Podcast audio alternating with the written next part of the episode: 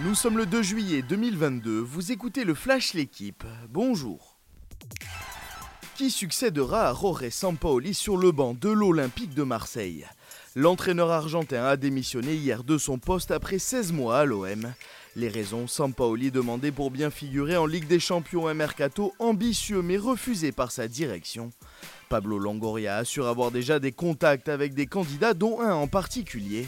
Selon l'équipe, Igor Tudor, libre depuis son départ en mai du Vérone, serait le premier choix du président marseillais. Yves Lampart a déjoué dans les rues détrempées de Copenhague tous les pronostics. Le Belge est le premier porteur du maillot jaune du Tour de France 2022 après son succès hier lors du chrono.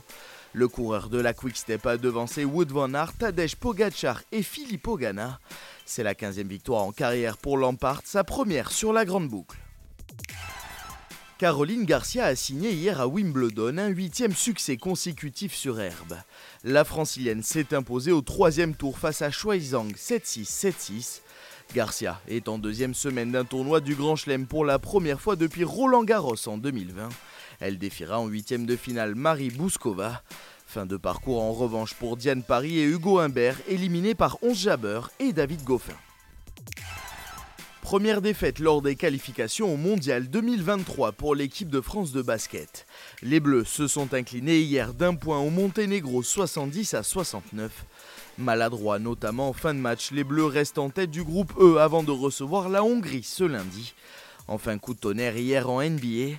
Après 9 saisons sous le maillot de Utah, Rudy Gobert a été échangé à Minnesota. Merci d'avoir suivi le Flash l'équipe. Bonne journée.